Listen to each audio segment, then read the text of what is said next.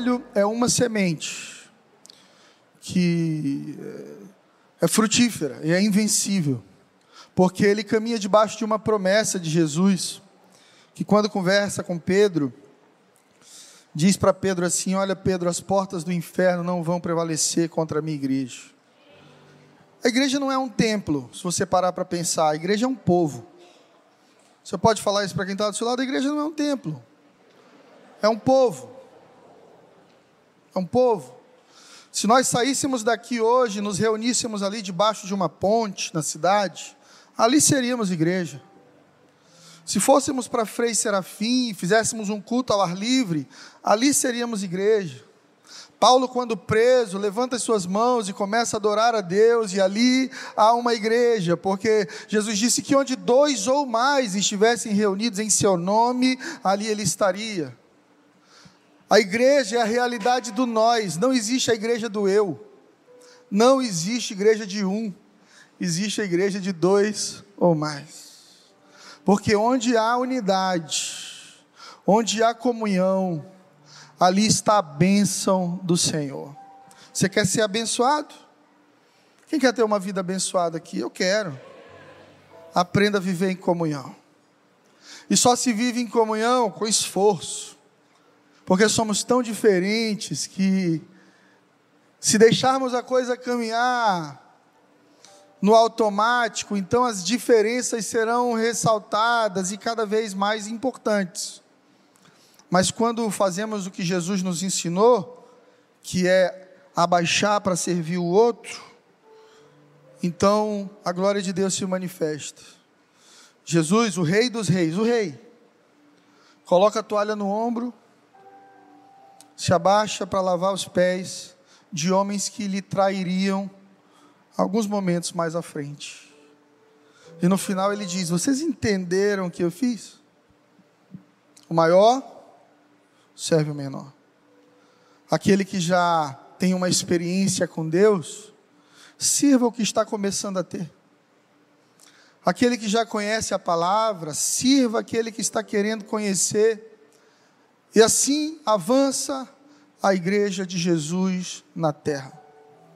Com gente simples, com gente que não é formada em teologia, com gente que nem está com a casa tão arrumada, mas abre ela para receber pessoas e cuidar de vidas. Cada casa sendo uma igreja, cada crente sendo um ministro do Evangelho. É esse o propósito do reino.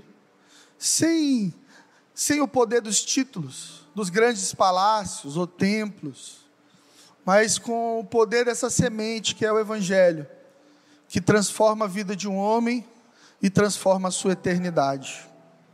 Estamos começando amanhã a semana do Natal Solidário. E eu vou te dizer uma coisa: nós vamos dar comida para as pessoas, brinquedo para as crianças, atendimento médico e odontológico para quem precisa, mas esse é o menor serviço que prestaremos ali. Porque qualquer pessoa pode dar comida para o outro. Qualquer médico ou dentista pode fazer um atendimento pro bono sem ser cristão.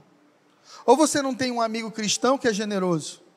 Um amigo que não é cristão, mas é generoso, gosta de ajudar as pessoas. O maior serviço que prestaremos ali é a pregação de um evangelho que transforma a alma e muda a eternidade das pessoas. O pão sacia o corpo, o pão da vida, a alma, e muda o destino das pessoas. Você quer, você quer abençoar alguém, prega o evangelho para essa pessoa. Uma vez eu vi um cristão, também filósofo, conversando sobre o cristianismo. E eu estava nessa mesa em Brasília e ele disse assim: Olha, eu te desafio, Fred, a ir num centro de ateísmo e procurar ali naquele centro pessoas que saíram das drogas, pessoas que tiveram seus casamentos restaurados, que desistiram do suicídio porque abraçaram a filosofia do ateísmo. Você não vai achar nenhum. Agora entra numa igreja, amigo. Entra numa igreja e você vai ver o poder da semente do evangelho. Gente que pensou em tirar a vida e não tirou, porque descobriu a riqueza da vida e de o Deus da vida. de um Deus que restaura a dignidade das pessoas. Ei, Deus quer restaurar cada pequeno aspecto da sua vida para tor torná-la digna e abundante. 200 GCs não são nada diante daquilo que viveremos. Eu vejo pelos olhos da fé o dia em que celebraremos dois mil. Você consegue ver? É muito para você ou é pouco? É pouco. Deus quer salvar o mundo inteiro. João 3,16. Deus amou tanto o mundo, Ele amou tanto, cada pessoa de Teresina, cada pessoa do Piauí, cada pessoa do Nordeste, cada nordestino, cada brasileiro está no mapa de Deus. Deus ama a nossa nação, Deus não abre mão da nossa nação, Deus não saiu do trono, Deus não perdeu o controle de nada. O Brasil está no foco do olhar de um Deus poderoso que governa sobre todas as coisas. O que é que a gente faz? A gente se submete aos planos de Deus. Porque quando você se torna a luva que Deus coloca a mão, então todas as coisas cooperam para o bem daqueles que amam a Deus. Você não precisa saber o que fazer, você precisa estar disponível para que o Senhor faça através de você. É o coração de Maria, aquela mulher de Deus, temente a Deus, que está com seu casamento planejado. 16 anos de idade, dizem os historiadores. Imagina, você aí que tem 17, 16, imagina ficar noiva. E noiva é psicopata, só pensa em casamento, né? E aí Maria está pensando nos detalhes do casamento dela, como que vai ser a casinha dela, como que vai ser o convite de José para a família, isso e aquilo. Aparece um anjo. Veio de repente de Deus e diz assim: Olha, você é bendita entre as mulheres. Deus te escolheu para gerar o Salvador do mundo. Eu acho que alguém poderia ter dito assim comigo: não, peraí, deixa eu viver os meus sonhos primeiro. Deixa eu realizar os meus sonhos, anjo. Volta para o céu. Daqui uns três anos, o senhor volta. E aí eu, a gente entra em acordo. Mas Maria é uma mulher especial. Na galeria das grandes heroínas da fé, porque ela diz uma coisa simples que revela o coração dela: que se cumpra em mim tua vontade. Eu abro mão da minha para viver a tua. Por causa da fidelidade de uma virgem, uma menina, que não pensou nos seus projetos pessoais, mas abraçou um projeto de Deus. O mundo recebeu o Salvador. Então, querido, querida, aprenda a ser uma luva para os projetos de Deus na terra. Tem gente em Lagoa do Piauí que, se receber um abraço seu, vai receber a Jesus e vai ter a vida transformada. Tem gente naquele Natal solidário que, se receber um sorriso seu, uma cesta da sua mão, uma palavra de esperança e fé de você, vai ter a vida transformada. Muita gente diz para mim, pastor, parabéns pelo seu sim, obrigado pelo seu sim. Eu digo, valeu, eu estou esperando o teu sim agora. Deus está esperando o seu sim. Deus quer as novas Marias, os novos Josés aqueles que vão dizer: Ok, Deus, eu abro mão de tudo que eu planejei para mim, para viver tudo que o Senhor tem para mim. E quando você abraça o que Deus tem para você, surpreendentemente, você é mais feliz do que se estivesse vivendo o seu próprio sonho. Posso ouvir um glória a Deus? Abra sua Bíblia em Zacarias 14, 9. Eu quero falar sobre o rei e o reino. Nós estamos num regime de presidencialismo no Brasil, submetidos à autoridade de homens, do STF, do presidente, dos senadores, deputados federais, deputados estaduais, vereadores, juízes, são as pessoas que decidem leis que regem o nosso país, mas eu vim aqui nessa noite para te dizer que você também faz parte de uma monarquia. Há um rei sobre nós. Esse rei está acima de todos os governos terrenos, profeta Zacarias já havia profetizado isso, Zacarias 14, 9. Quem achou, diga amém. E o Senhor será rei sobre toda a terra.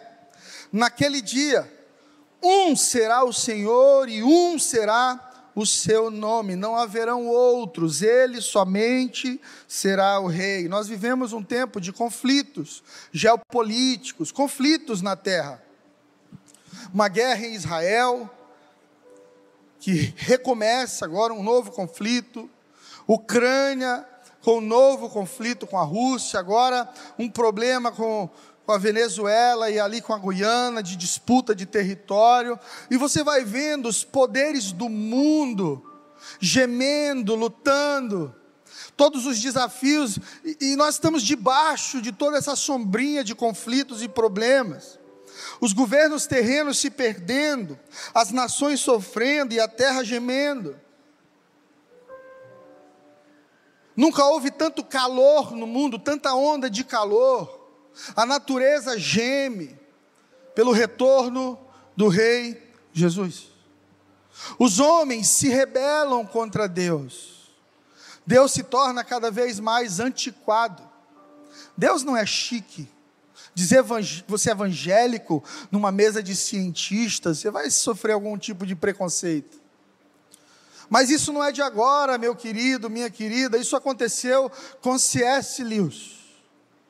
Se você não conhece C.S. Lewis, C.S. Lewis, um dos maiores escritores cristãos do mundo, amigo de Tolkien, que escreveu O Senhor dos Anéis, um grupo de três amigos que gostavam de escrever, enquanto Tolkien escreve Senhor dos Anéis, C.S. Lewis escreve Nárnia. Quem já assistiu Nárnia? Você percebeu que ali em Nárnia você consegue enxergar Jesus? É C.S. Lewis de uma maneira genial apresentando Jesus para o mundo, através de contos fantasiosos e etc. Ele era um gênio. E também professor ali em Londres, que na época era capital do ateísmo. Até hoje há um movimento ateu muito forte em Londres, na Inglaterra. Então o C.S. Lewis pega o seu táxi para dar aula na faculdade de manhã e divide o táxi com ele uma das principais líderes do ateísmo na Inglaterra. E ela vai o caminho inteiro provando por A mais B que Deus não existia e C.S. Lewis vai calado. E no final ela para e diz: Está vendo? Você não tem argumentos.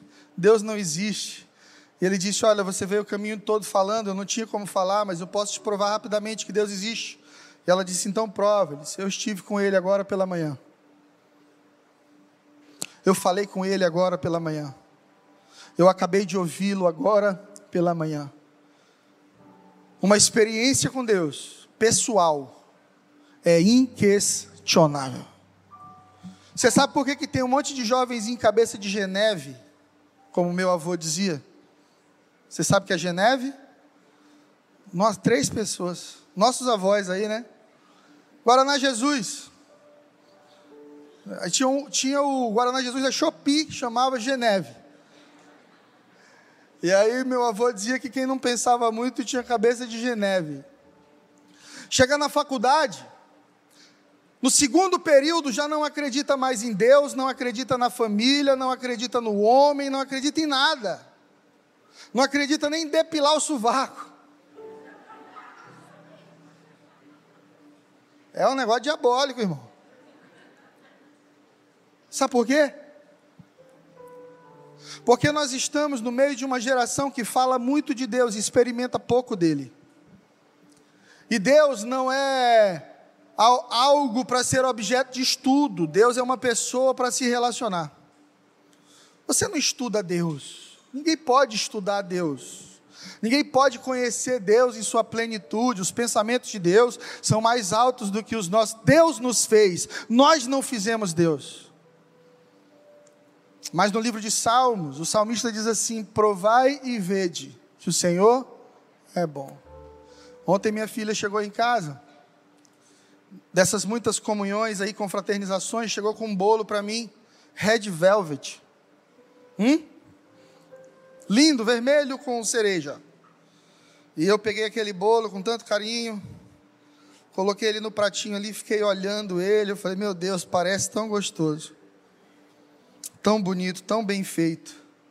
Mas o que, que aconteceria, igreja, se eu colocasse aquele bolo na geladeira e nunca o provasse? Bem, eu diria que ele é bonito, cheiroso, que ele tem um aspecto belo, mas eu só saberia que o bolo é bom se eu o provasse. 2024 é o ano para você provar de Deus. Você não vai ficar só ouvindo sobre Deus no YouTube, você não vai ficar falando que Deus é bom, você vai experimentar da bondade do Senhor. Aleluia. 2 Timóteo, capítulo 3, versículo 1. O apóstolo Paulo vai falar para Timóteo sobre uma qualidade de homens que surgiria na terra. Pessoas que sairiam da agenda de Deus e entrariam numa agenda humanista, numa agenda hedonista, onde o homem se coloca em primeiro lugar, acima da própria vontade de Deus, e é isso que a gente tem visto aí é, em todos esses conflitos. 2 Timóteo 3,1: Sabe, porém, que nos últimos dias sobrevirão tempos trabalhosos porque haverão homens amantes de si mesmos, avarentos, presunçosos, soberbos, blasfemos, desobedientes a pais e mães, ingratos, profanos, sem afeto natural, irreconciliáveis, caluniadores, incontinentes, cruéis, sem amor para com os bons, traidores, obstinados, orgulhosos, mais amigos dos prazeres do que amigos de Deus, tendo aparência de piedade, mas negando a eficácia dela, destes afasta-te. Afasta-te. É incrível que o Deus que a geração Z enxerga não é o mesmo Deus da Bíblia. Às vezes eu vejo nas discussões da internet, com pessoas que rompem com o evangelho saudável, gente que rompe com a palavra, gente que diz assim: ó, eu vou viver contra a palavra de Deus, eu vou me posicionar contra os princípios, mas eu sei que Deus é comigo porque Deus é bom. Mentira! O Deus que criou o céu, criou o inferno, irmão. O Deus que criou o céu, criou o inferno. Uma vez um pastor perguntou num culto, eu estava, e ele disse: Quem criou a maldição? Todo mundo o diabo. Ele, não, foi Deus. Quando Deus cria a bênção, automaticamente nasce a maldição. Para os obedientes, uma vida abundante. Para os fiéis, uma vida de paz, uma vida saudável. Mas para aqueles que se rebelam contra Deus, afastamento, distanciamento, dores, o salário do pecado é a morte. E tem muita gente que está morto-vivo, morto-vivo.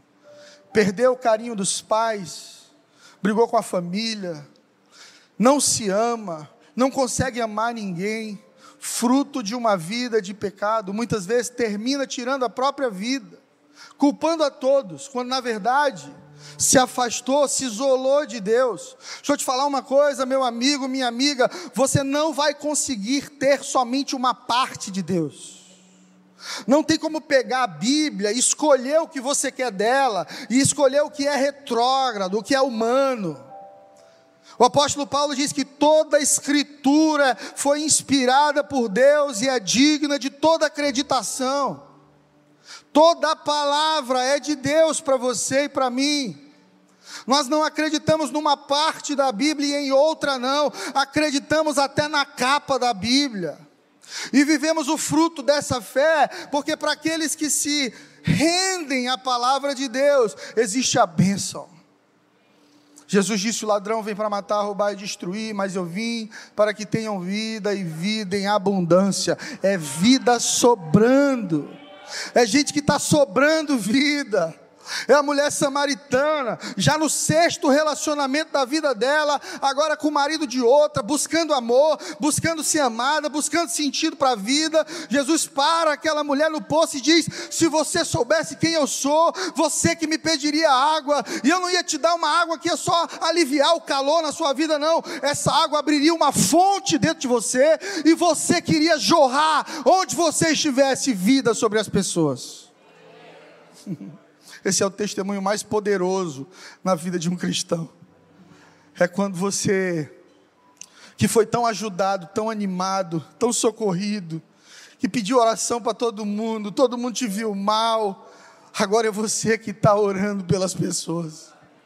Agora é você que está testemunhando o que Deus fez na sua vida. Onde abundou o pecado, superabundou a graça de Deus.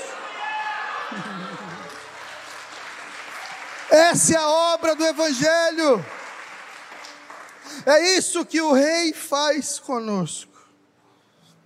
Antes de virar para o próximo tópico, eu quero ler mais uma vez o fim desse versículo, 2 Timóteo 3,1. Destes afasta-te. Tem gente que você precisa se afastar. Poxa, pastor, mas não me parece cristão me afastar de alguém porque essa pessoa é traidora, porque essa pessoa ela é profana, ela é, ela é egoísta, ela é avarenta, ela é soberba. Mas, pastor, Deus ama todos, Deus, oh, irmão, Deus não é ursinho carinhoso, irmão. Deus é um juiz reto, Deus é um pai amoroso, e todo pai amoroso tem suas regras. Ou você faz cocô no meio da sala da casa do seu pai? Todo pai saudável é uma figura de amor e também de autoridade. Quando eu estou com meu pai, eu meço as minhas palavras. Se eu percebo que o assunto está azedando, eu já mudo para São Paulo e Vasco. é meu pai, é meu pai. Ele é autoridade sobre a minha vida. Nós não, e muita gente tem dificuldade de colocar Deus nesse lugar de reverência. A gente vem para o culto, como se a gente estivesse ali no Atlantic City, num show, mas esse lugar que você está pisando é santo, é um lugar de reverência, aqui pessoas são curadas, aqui pessoas são libertas, aqui o cansado é fortalecido, aqui aquele que não enxerga recebe visão da parte de Deus para a sua vida. Eu creio num resgate da reverência, eu creio em relacionamentos saudáveis, eu creio em cristãos que vão testemunhar aí fora o que estão vivendo com Deus aqui dentro. Todo rei tem um reino, todo rei tem um reino. E se Jesus é o Rei das nossas vidas, então nós fazemos parte do reino de Deus. Reino esse que traz bênçãos e obrigações. Ou você faz parte da OAB sem obrigações? Ou você faz parte do CRM sem obrigações? Como que você quer fazer parte do reino sem conhecer o coração do rei. O reino de Deus traz princípios e valores. Para nós cristãos, reino de Deus significa lar. É a nossa origem e o nosso destino. Lá em Gênesis, quando a Trindade decide formar o homem do pó da terra, é falado no plural: façamos o homem a nossa imagem e semelhança. Deus Pai, Filho, Espírito Santo entrando em concordância para dividirem a sua essência com o ser. Cria-se um boneco de terra. Porque é isso que você é. Deixa eu te localizar, tá? Você é um boneco de terra. Fala para o teu vizinho, você é um boneco de terra. Você vai morrer um dia, fala para ele. Você vai ser comido de bicho. Fala para ele. Não adianta se benzer, não, irmão. Vai morrer.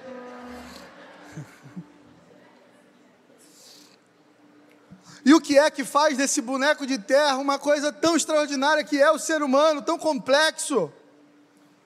O sopro divino. Deus pega aquele homem, sopra nas narinas de Adão e Adão começa a viver. Vivemos, queridos, porque existe dentro de nós um sopro divino, essência divina, fagulha divina. Deus divide com o homem uma parte de si.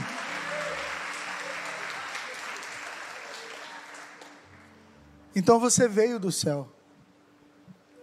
Você veio do céu. Tem céu dentro de você.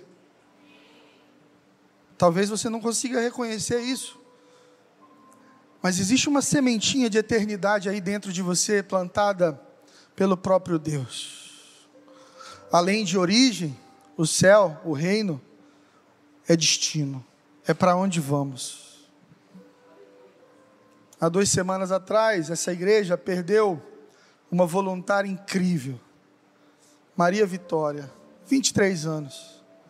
Ficava aqui na recepção com balãozinhos, te dando boa noite, sorrindo para você. E agora, poucos dias atrás, ligou para a mãe às 11 da noite, conversou, se despediu, dormiu e não acordou. Está no reino do nosso Deus. Descansa nos braços do Pai. Nessa terra, irmão, nós somos peregrinos e forasteiros. E qualquer coisa que fuja disso é um coração contaminado demais com as coisas terrenas. Em 1 Pedro 2,11, o apóstolo Pedro nos adverte a entender que fazemos parte de um reino, estamos aqui, mas não somos daqui. 1 Pedro 2,11, amados, insisto que, como estrangeiros e peregrinos no mundo, vocês se abstenham dos desejos que guerreiam contra a alma desejos carnais. Vivam como estrangeiros e peregrinos no mundo. Você já viu um peregrino? Peregrinos são estranhos, a lógica deles é outra. Peregrino não está preocupado em trocar de carro próximo ano. O coração dele está plantado em outro lugar. E não há nada de ruim em trocar de carro, entenda. É só que quando isso se torna sua prioridade máxima, a ponto de tirar os seus olhos da eternidade, você se perdeu. Há um livro apócrifo chamado o primeiro livro de Adão. Ele não foi incluso na Bíblia, mas ele é um conto hebreu sobre os primeiros dias de Adão e Eva fora do paraíso. Eu acho que Adão e Eva foram as duas pessoas mais tristes do mundo, porque a queda foi muito grande de viver numa plenitude divina, de ter Deus todo dia com eles, de governar sobre todas as coisas, de provar de todos os frutos. O mundo de Adão e Eva era um mundo perfeito. E de repente, por causa da desobediência, do egoísmo, da curiosidade, aquele casal toma uma decisão que os coloca fora, e Deus coloca ali um anjo na porta do paraíso, para que não houvesse possibilidade de retorno. E se você ler esse livro apócrifo, você vai ver um Adão completamente triste, porque é tudo novo do lado de fora e é tudo muito desértico. Então Adão reclama das pedras que ferem o pé dele. Adão reclama da escuridão, o primeiro dia que fica escuro, Adão grita de dor e ele diz: Deus, eu não conheço, eu não te vejo na escuridão. Deus, eu ergui os meus olhos e eu vi os anjos te adorando, e toda a realidade celestial, e tudo que eu vejo agora é escuridão. E esse livro apócrifo conta que a palavra de Deus, Jesus é a palavra, diz para Adão: Adão, agora você é terreno demais aquilo que havia de celestial em ti foi desfeito, caiu, se perdeu por causa do pecado. Por isso que talvez você conheça alguém que ao entrar numa vida de pecado ficou desfigurado. porque até o sorriso vai embora, o brilho nos olhos vai embora, de gente que era tão, estava tão bem, de gente que você via Deus na vida dela, e agora está aí no mundão, vivendo suas próprias escolhas, querendo provar para o mundo que está mais feliz assim, e todo mundo ao redor sabe que é uma grande mentira. O Espírito Santo de Deus é esse agente de Deus que restaura a realidade de Deus em nós. No Velho Testamento há um livro, que é o livro de Neemias, um copeiro do rei, que é uma figura do Espírito Santo no Velho Testamento. Alguém que se levanta para restaurar portas e muros queimados e caídos na cidade santa do Senhor. Deixa eu te dizer uma coisa: há um texto bíblico que diz que nós somos jardim fechado, propriedade exclusiva de Deus. Você é propriedade do Senhor. Você é cidade santa, você é jardim fechado para Ele. Mas existem muros e portas do seu coração que foram queimados, que caíram. E é por isso que muitos de nós aceitamos pensamentos que não são nossos. Gente que é crente, mas está com a autoestima destruída. Gente que é crente, mas ainda negocia com pensamentos mundanos, com pensamentos carnais, tem dificuldade, por quê? Porque o Espírito Santo quer reerguer muros e portas de proteção na sua vida para que ao chegar na porta do teu coração, Satanás não encontre entrada, porque você foi selado, restaurado, curado e ungido para ser usado por Deus. Eu profetizo que esse próximo ano que se inicia vai trazer cura para o teu coração. O Espírito Santo vai levantar as portas, vai levantar os muros vai fechar toda e qualquer brecha que o inimigo possa encontrar na tua vida, e você será cidade santa, jardim fechado, povo exclusivo do Senhor. Glória a Deus. Apego à vida terrena é falta de fé. Você quer resolver esse conflito rápido com uma pergunta? Você quer ver como que eu estou falando é verdade? Quem quer ir para o céu aqui? Quem quer ir hoje de madrugada, continua com a mão para cima. Com uns dez mentirosos com a mão para cima aí só.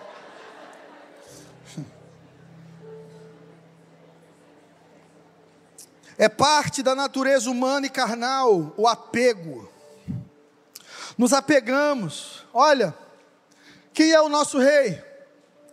Jesus. Todo cristão deve viver na expectativa do retorno de Cristo. Ele prometeu para os seus discípulos: Eu vou voltar. Ei, Jesus está voltando. Não é conversa de pregador, não é conversa religiosa. O nosso rei vem. Agora, sabe o que eu acho interessante? Algumas pessoas diriam assim: Não vem agora, não. Senhor, eu até quero que tu venhas, mas Agora que eu consegui arrumar um namorado, né? Agora que começou a dar certo, Senhor, dá uma atrasada aí, só para eu curtir um pouquinho. Apego terreno. Você não pode ser um homem, uma mulher com as suas raízes para baixo quando você é cristão. Quando você é cristão, as suas raízes são para cima. Você anda com os pés no chão mas a sua cabeça está na eternidade. Você vai para o hospital trabalhar, enfermeira, fisioterapeuta, e você está ali, mas você não está trabalhando por um salário. Você tem um propósito maior, porque você agora é cristão, você se torna as mãos de Deus e os pés de Deus naquele lugar. Você é advogado, então agora você não trabalha por lucro, não, você, você é cristão, agora você trabalha por justiça. Você quer ver o órfão e a viúva reparados, abençoados, cuidados. Você luta por justiça social.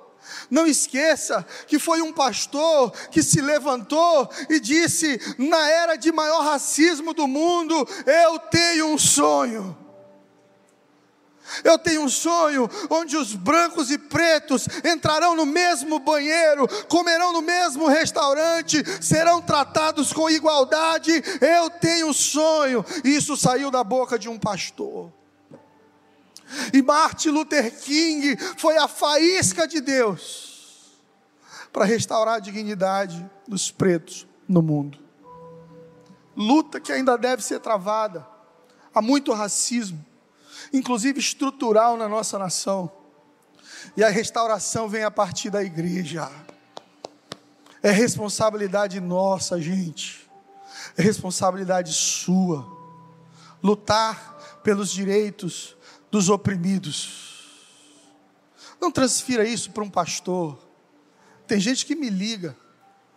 Pastor, minha vizinha está sendo abusada. Ela é sua vizinha, não é minha, não, filho.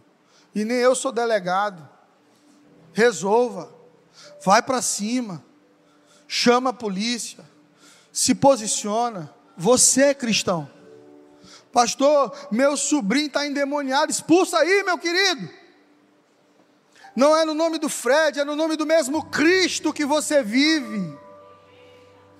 Ativa o dom profético na sua vida. Entra nesse novo lugar de Deus para você. Deus quer te usar.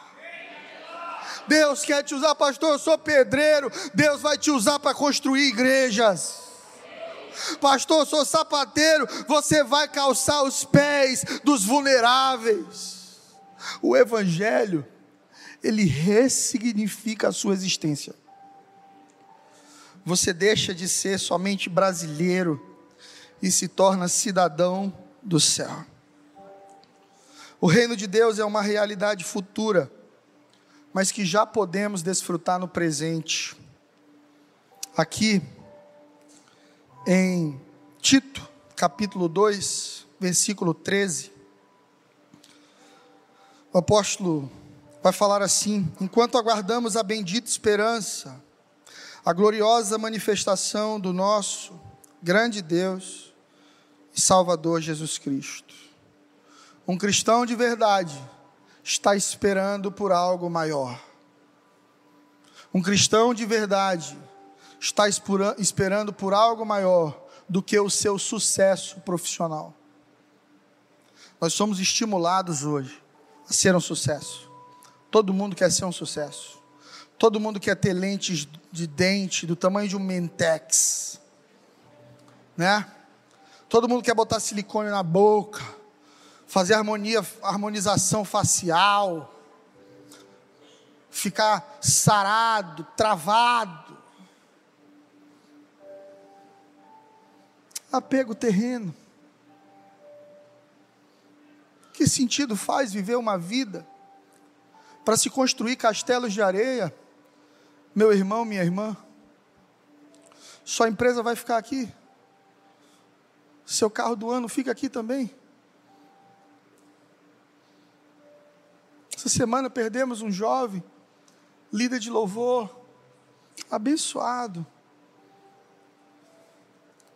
Eu já tive 30 anos também, e já tive na estrada também a filhinha dele com dois meses, minha filha já teve dois meses também. E o que é que ele leva daqui? O que é que ele levou daqui? Só uma coisa: os tesouros que ele acumulou no céu. Como é que se acumula tesouros no céu? Você conhece a lógica do céu? Na lógica do céu, você não é grande por aquilo que tem, você é grande por aquilo que deixou de ter em prol do Evangelho. Na lógica do reino, grandeza não são os teus troféus, as tuas medalhas, são as tuas renúncias. É aquilo que você está disposto a deixar, por amor a Cristo Jesus. Para o jovem rico, e o menino, para receber esse nome na Bíblia, ele era rico mesmo ele recebe um convite muito nobre de Jesus. Primeiro, ele chega com uma pergunta muito profunda: como é que eu faço para viver eternamente? Jesus, cara, cumpre os mandamentos. Ele era tão soberbo que ele disse assim: Ah, meu nome é Mandamento Júnior. Tá resolvido. Jesus, então a gente se vê lá, valeu. Volta aqui, filhinho. Só um minuto. Uma última pergunta já que você cumpre realmente os mandamentos, Quero te pedir uma coisa. Pega tudo que você tem, vende, dá para os pobres e me segue. E você terá tesouros no céu. Olha a promessa de Jesus. Você acha que é melhor ter tesouros por 50 anos na sua vida, porque para construir tesouro leva os primeiros 50? Se você viver até 100, você usufruiu 50. Mas vamos supor que você cumpra a meta do IBGE, 68, 70. 30 anos usufruindo de tesouros que você deu sua vida para conquistar, ou uma eternidade usufruindo de tesouros que o próprio Jesus te prometeu na eternidade. A segunda proposta é muito melhor. Mas nós somos terrenos demais, imediatistas demais. Preferimos o sexo antes do casamento do que um casamento abençoado, com uma aliança fortalecida. Porque queremos o prazer imediato. Preferimos o, o guisado de Jacó em troca da nossa primogenitura. Porque a primogenitura demora demais para vir. Então, em nome de uma bênção que ainda virá, eu, eu recebo qualquer coisa agora. E aí Jesus disse: Olha, tem muita gente ganhando o mundo e perdendo a alma, perdendo a essência perdendo o temor, negociando o seu chamado eterno, abrindo mão dos tesouros eternos. Mas esses não serão vocês, porque você vai se levantar, eu profetizo isso. Deus vai te levantar como um farol. Deus vai te levantar como um farol para amar quem precisa, para ser um agente do rei.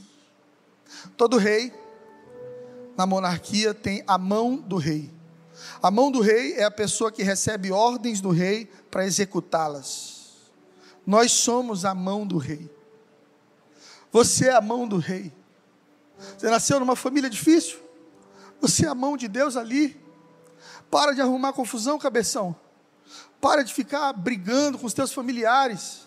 É você que é o crente, você que é o escolhido, você que é uma semente eterna plantada no meio daquele lugar. Senhor, minha faculdade é o inferno, pastor, meu ambiente de trabalho é o inferno. É isso mesmo. Deus coloca luz no meio da escuridão sempre. Luz brilhando com luz não faz diferença, irmão. Vamos fazer um teste? Cadê o iluminador? Está comigo aí? Então vamos lá. Apaga todas as luzes da igreja. Eu vou te dar o ok, você vai ligar só uma, um move, alguma coisa assim, tá bom? Pode apagar tudo.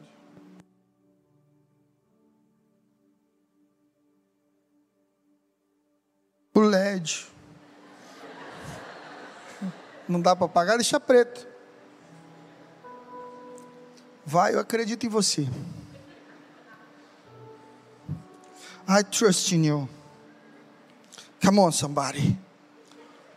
I know. Eu sei que você pode.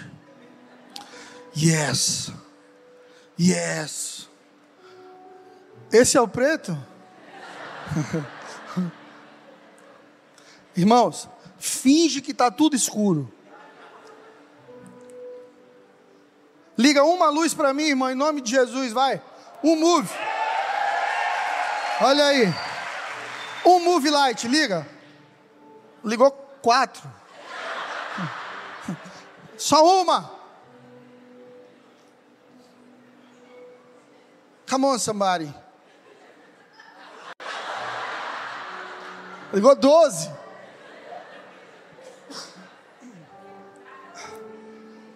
Celular, pronto, resolveu. Olha só, no meio da escuridão, a luz faz sentido. Liga a tua lâmpada do celular agora também, para você ver o efeito que causa a iluminação individual. É isso, é isso, é o que nós somos no meio de um mundo escuro, a luz do mundo, aleluia. Pode ligar a luz aí.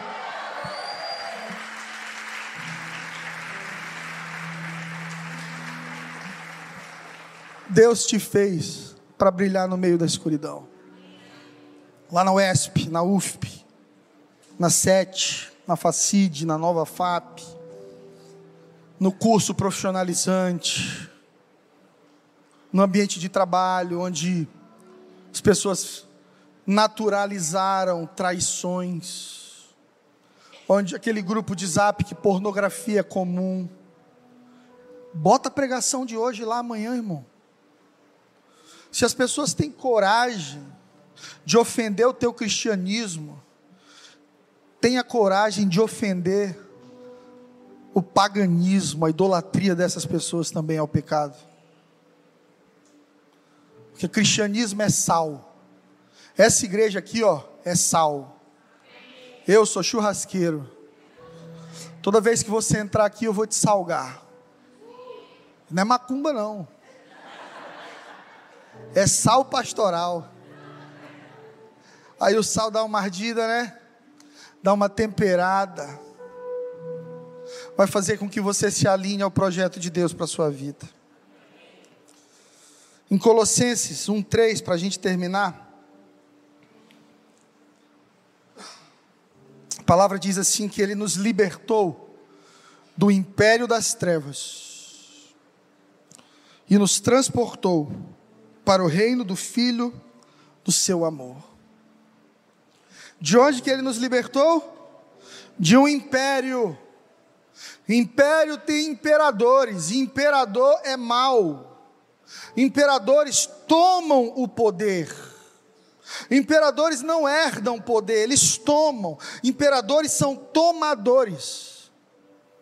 Quem tem mentalidade de império tem mentalidade órfã. Pensa assim: eu que cuide de mim, eu vou é cuidar do meu eu vou atrás do meu, eu vou correr atrás do meu. Negócio de sonho de Deus, negócio de ser crente, negócio de ministério. Eu preciso resolver minha vida. Império, mentalidade de império, orfandade. Agora ele nos transporta para o reino de um filho, do amor. Olha que coisa poderosa. Você sai do império do Darth Vader, lembra? Ninguém tem cultura aqui, né? Quem lembra do Darth Vader? Pô, me ajuda aí, irmão. Não, glória a Deus. Nós somos Skywalkers. Aí, tá aqui com o Darth Vader, você, no inferno, Satanás, debaixo da lei do pecado e da maldade. Aí ele te transporta. Você tomou uma decisão de, de servir a Cristo. Você abre os olhos. Você agora está no reino do Filho do seu amor. Completamente diferente daquilo ali. Primeiro, porque reinos não são tomados, são herdados. Um rei só é rei porque o seu pai lhe entrega a coroa, ou sua mãe. A Bíblia diz que nós somos co-herdeiros com Cristo. Esse reino não é de qualquer pessoa, é de um filho. E quem é filho tem herança. Esse filho foi gerado numa plataforma de amor. Você lembra quando Jesus se submete ao batismo? Ele não havia pecado, não tinha por que se arrepender, mas ele vai para cumprir o protocolo. A pomba desce. Tim Keller, pregador americano da igreja Redeemer em Nova York, os maiores escritores da nossa geração. Ele diz que Deus estava recriando o mundo ali. Por quê? Porque Deus estava no mundo, o Filho estava ali, e o Espírito de Deus estava sobre a face das águas novamente. O batismo de Jesus é uma recriação do universo, a partir agora da obediência de um filho. O primeiro filho pecou, caiu, Adão. O segundo filho foi fiel até a morte. E porque ele foi fiel, você faz parte de um reino um reino de amor, um reino de paz, um reino de alegria. Justiça, paz e alegria no Espírito Santo. Quantos crentes sem paz por aí, né? Eu estou fazendo 20 anos de ministério pastoral e eu fico vendo a caminhada de algumas pessoas que professam a fé em Jesus, mas vivem em guerra. Por isso, Jesus diz que a nossa justiça precisa exceder a justiça dos escribas e fariseus, porque a justiça dos escribas e fariseus ela ficava no templo, não ia com eles para fora do templo.